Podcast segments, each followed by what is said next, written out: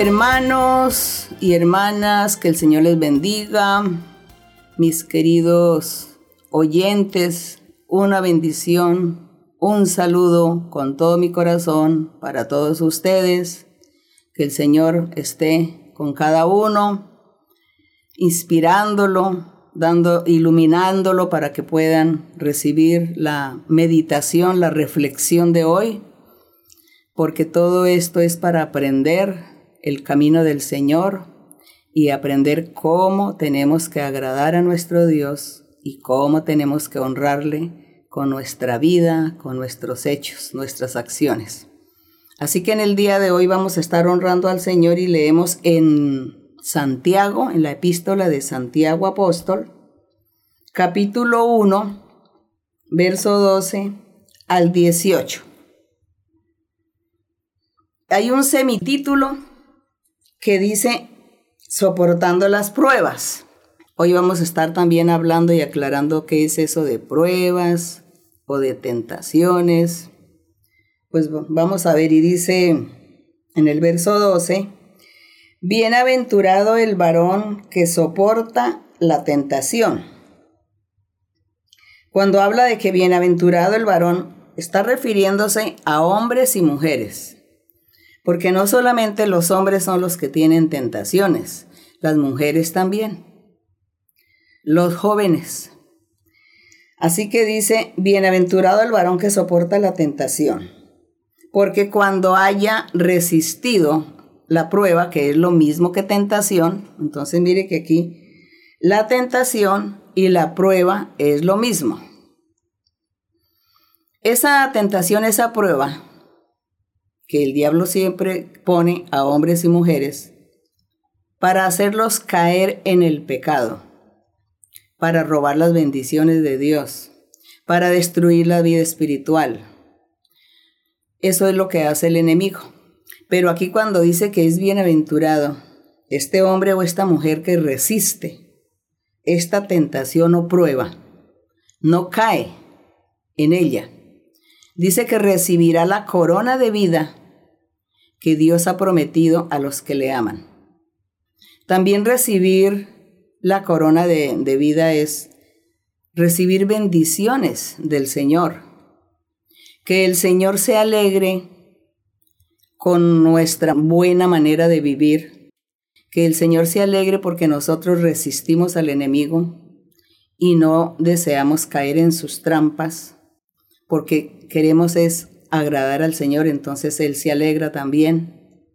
Y en medio de todo, pues el Señor nos bendice. Y un día, después de la muerte, pues tendremos esa corona en la vida eterna, gracias al Señor. Y aquí en el verso 13 dice que cuando alguno o alguna es tentado, no diga que es tentado de parte de Dios, porque Dios no puede ser tentado por el mal, ni él tienta a nadie, dando a entender que las pruebas, las dificultades, la tribulación, el día malo, los momentos difíciles, las enfermedades, los accidentes, todo aquello malo que venga a nuestra vida, no viene dada directamente por Dios, sino que es el diablo quien hace eso con nosotros. Lógico que en algunos casos, pues Dios le da permiso al diablo de hacer estas cosas y en otros casos Dios no le permite al diablo hacer esto. Es por eso que nosotros cuando oramos al Señor, le pedimos al Señor que no vaya a permitir que el diablo me ponga tentaciones o pruebas, que no permita que el diablo me haga males, que el diablo me vaya a poner enfermedades, accidentes, que el diablo me vaya a arruinar, que el diablo me destruya. Nosotros siempre oramos al Señor, guárdanos Señor, porque el diablo, el tentador o el enemigo quiere hacerme males, quiere hacerme daño, quiere ponerme tentaciones. Los hombres, por ejemplo, que tienen esas tentaciones de las mujeres. Entonces nosotros oramos al Señor y digo, Señor, guárdanos de estas tentaciones, guárdanos de estas pruebas y ayúdanos a pasar a sobrellevar, a enfrentar al enemigo y no caer en, ninguna de sus trampas. Eso, esas deben ser nuestras oraciones y nuestro clamor a Dios. Porque por no orar ni pedirle al Señor por estas cosas, por eso es que el diablo ha destruido muchas vidas espirituales y es muy triste oír que muchos hermanos de la iglesia, después de durar tanto tiempo en la iglesia, han caído, por ejemplo, en esa tentación o en esa prueba del adulterio. Y mujeres igual. Y en otras cosas, en otros pecados, otra clase de pecados. Porque nos ha, ha faltado oración ha faltado estar ante la presencia del Señor pidiéndole que nos ayude. Porque todos los días y en todo momento el diablo está contra nosotros poniéndonos trampas de una u otra clase. Así que debemos estar preparados y ser valientes y esforzarnos. Y aquí en el verso 14, cuando el apóstol dice, que no es Dios el que directamente nos pone esa tentación o esa prueba, sino que es el enemigo.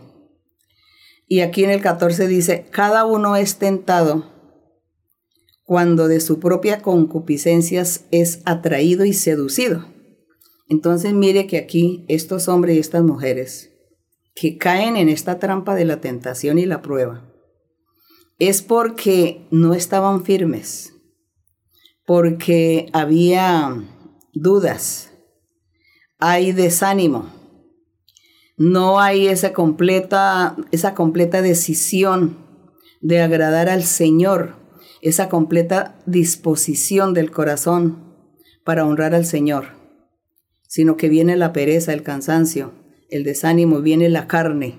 Dice que es atraído y seducido por su carne, por su concupiscencia, por sus malos pensamientos por estar mirando lo que no debe mirar, por estar deseando, codiciando lo que no debe. Esas son las concupiscencias de la carne. Es atraído por eso que quiere. Por ejemplo, una persona que tiene un espíritu de robar, por ejemplo, que él quiere estar robando y le gusta, y ya está en la iglesia y se arrepintió y le pide perdón a Dios y dejó de, estar hurtando.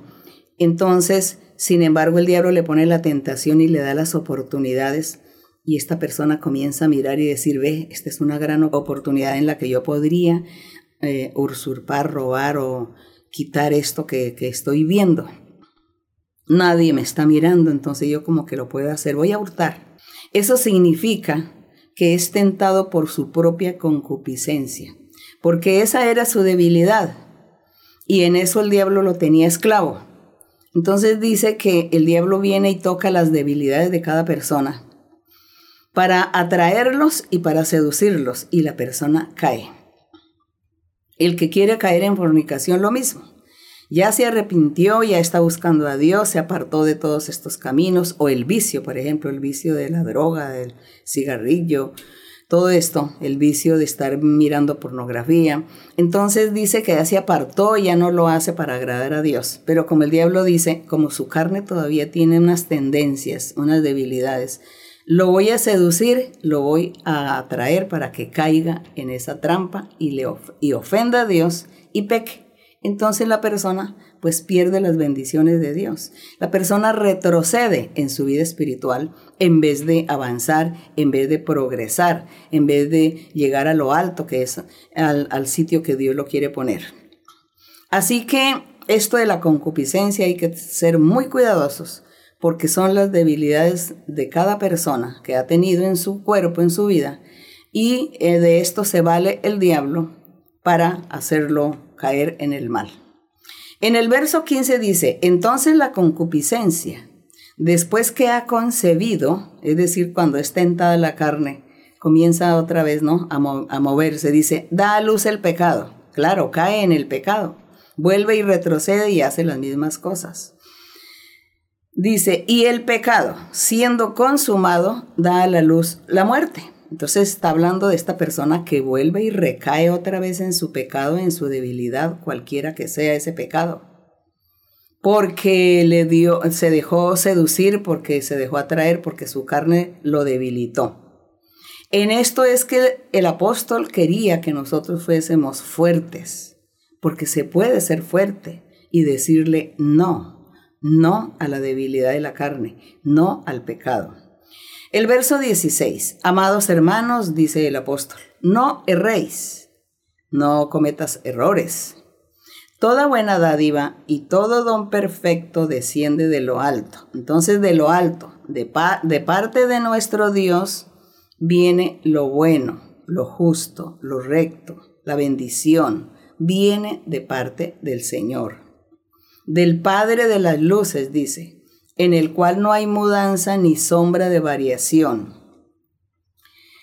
Así que Él está ahí ratificando que lo malo viene es de parte del diablo, lo que nos hace sufrir. Pero lo bueno, lo justo y la bendición viene de parte de Dios. Así que nadie va a decir, ay Dios me está probando, Dios me está permitiendo caer en esta tentación, en esta prueba. Eso fue Dios. No, el diablo que tocó su debilidad carnal y por eso lo está poniendo estas trampas. En el verso 18 dice que Dios, de su voluntad, nos hizo nacer por la palabra de verdad, la palabra del Evangelio de nuestro Señor Jesucristo. Lo hizo Él con su propia voluntad para que seamos primicias de sus criaturas. Nosotros somos las primicias de sus criaturas, es decir, que al ganar la vida eterna, al ser escogidos como el cuerpo de Cristo, como la iglesia del Señor, vamos a tener las bendiciones de Dios allá en la eternidad y seremos las primicias. Porque después vienen a gozar de la presencia del Señor y de la bendición de Dios el resto de seres. Pero su iglesia dice que son las primicias, son los primeros que han de estar allí en la presencia de Dios.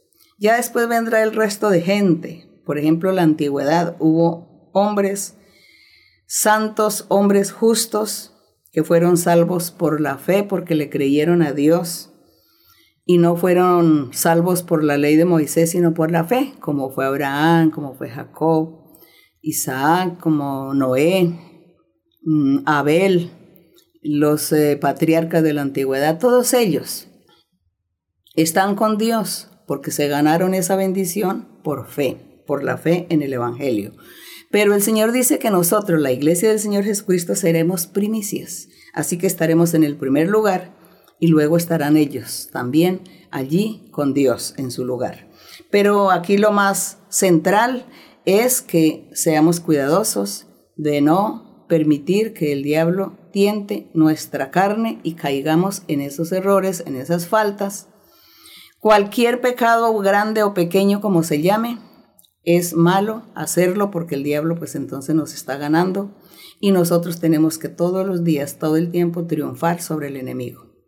Que mi Señor los bendiga a todos, que los liberte, que los ayude, los limpie, que el Señor los haga fuertes, valientes, para que se cumpla lo que Él dijo que el reino de los cielos es para valientes. Así que el Señor nos haga a todos nosotros muy valientes y que podamos rescatar pronto esa corona de vida eterna. Gracias a nuestro Dios. Vamos a estar orando, bendito Dios Todopoderoso.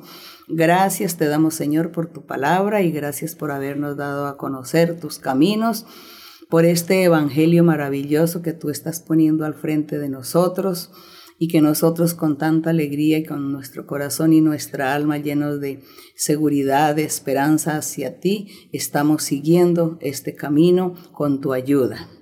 El triunfo lo tendremos también con tu ayuda, mi Señor, para que tú nos libertes y quites estas debilidades de nuestra carne, de nuestro cuerpo, nos hagas hombres y mujeres fuertes, valientes para el reino tuyo, para la honra y la gloria y la alabanza tuya, mi Señor.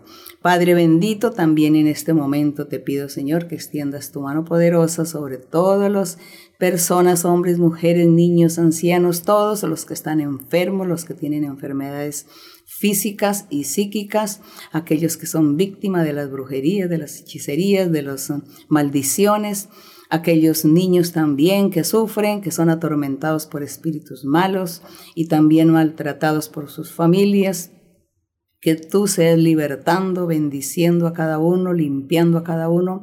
Escucha la oración de cada persona porque cada persona tiene una necesidad tienen una petición, tienen un anhelo o tienen sufrimiento y ellos te claman y te piden, Señor, misericordia. Escucha la oración, Señor, porque tú eres nuestro todo, eres nuestro médico divino y eres el todo en nuestras vidas. Gracias, Padre, en el nombre glorioso de Jesucristo, tu Hijo amado, te lo pedimos todo, Señor.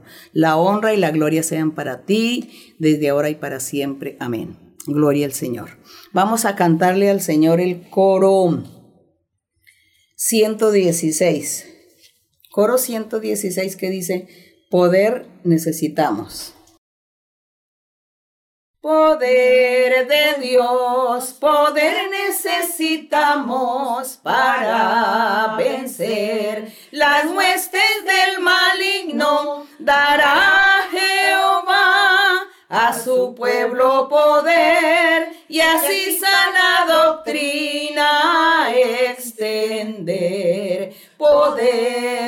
Dios, poder necesitamos para vencer las huestes del maligno. Dará Jehová a su pueblo poder y así sana doctrina extender. Que la honra y la gloria sea para nuestro Dios, que mi Señor los bendiga grandemente y les cumpla todas sus peticiones y sus anhelos. Hasta pronto. Dios les bendiga, los amo mucho en el Señor.